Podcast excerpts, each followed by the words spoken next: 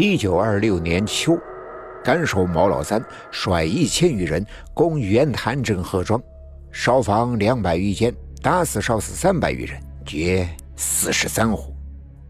那一行行冰冷的数字是何等的惨绝人寰！毛老三被俘十一人，为了报复，绑走徐连海十一人。徐连海继续报复，打死了三百个，并当众杀死毛的幼子。导致愤怒的毛老三血洗了通风报信的贺庄，两人交战，贺庄成了冤冤相报的战场。打不过徐连海，毛老三就把气撒到了无辜的百姓身上。城门失火，殃及池鱼，可怜那贺庄呀，一夜之间被杀个精光。当晚，刘硕做梦了。一片坟茔之间，两条光秃秃的腿在慌乱的乱窜。我的腿是被那些鬼村民给扣下了吗？我该怎么样才能够要回来？刘硕想尽了办法，一个坟头一个坟头的去烧纸，苦苦的哀求：“冤有头，债有主，那毛老三和徐连海也变成鬼了，你们去找他算账去啊！”我是无辜的，把腿还给我吧。又找僧人超度，找道士做法，这纸扎人呐，是一筐筐的烧过去，可到头来呢，还是一点用都没有。惊恐、敬畏、焦急，这些复杂的情绪过去后，现在刘硕只剩下了愤怒。妈的！这人要是被逼急了呀，啥事儿都干得出来。每当夜幕降临，刘硕就跑到那片坟地，纵情高歌，什么难听啊就唱什么。又是一周过去，刘硕的声音日渐沙哑。这帮王八蛋还真是油盐不进呢。刘硕在黑暗中扯着破锣一般的声音，高声的叫唱。亲爱的，你慢慢飞，小心前面带刺的玫瑰。亲爱的，你慢慢飞。臭傻逼，王八蛋，都给老子听好了！明天老子就去找钩机，把你们全部挖出来晒太阳，让老子不好过，你们也休想安息。二零零二年的第一场雪。比以往时候来的更晚一些。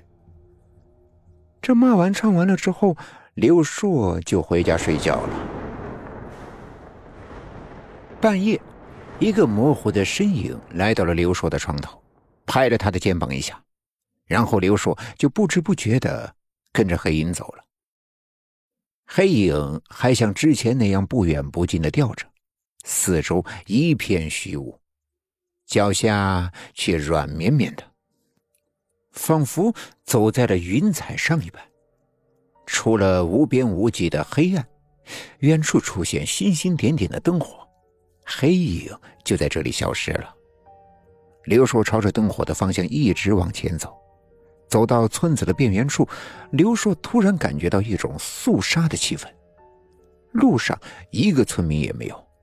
在远处的大戏台子上，端端正正的立着一个脚架，脚架的旁边站着他穿牛仔裤的下半身。刘硕连忙反身往回走，几个人拦住了他的去路。接着，人是一个接一个的冒了出来，把刘硕围了个密不透风。那些人呐，眉头紧锁，脸色铁青，一副来者不善的模样。两个人像上次那样，架着刘硕来到了戏台前。那个长衫的老者面色凝重的走了上去。我完了完了完了！我惹恼他们了。这次他们要对我做什么呀？刘硕的心中一片慌乱。那个脚架透露着邪恶与不祥。带上来！老者一声怒喝。刘硕吓得闭上了眼睛。身边的两个人却迟迟未有行动，而周围却传来了阵阵的欢呼声。怎怎么回事啊？刘硕悄悄的睁开眼，只见一个丑角模样的人已经被套在了脚架上，他就是上次扮演毛老三的人。凳子被关公一脚踢翻，毛老三在绞索上是手舞足蹈起来，仿佛抽筋了一般。等喝彩平息之后，老者恭恭敬敬的把刘硕请上了台。多有得罪啊！台下的人也随着老者高呼：“多有得罪，多有得罪！”你送给我们钱物，实在是感激不尽。感激不尽，感激不尽，感激不尽！一点小心意，请你笑纳，请你笑纳。请你笑纳。老者每说一句，台下的人们呐，就跟复读机一样的重复一遍。我我我什么都不要，我我只要我的腿。刘硕叫道。